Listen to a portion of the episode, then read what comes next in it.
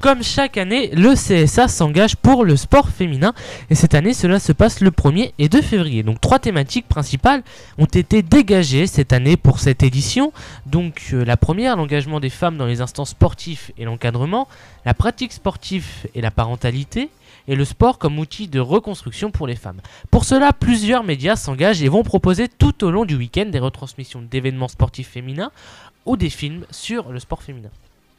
On rappelle les chiffres clés pour le sport féminin. Sur la période 2011-2015, 4 des 10 meilleures audiences des chaînes TNT gratuites sont des compétitions féminines.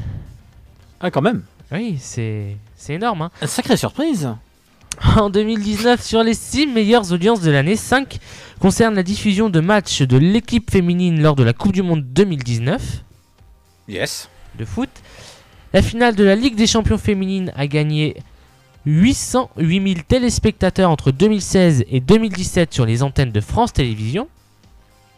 La finale de l'Euro féminin de handball de 2018 sur TF1 a enregistré une, audience 24 supérieure à celle du mondial féminin de handball diffusé sur la même chaîne.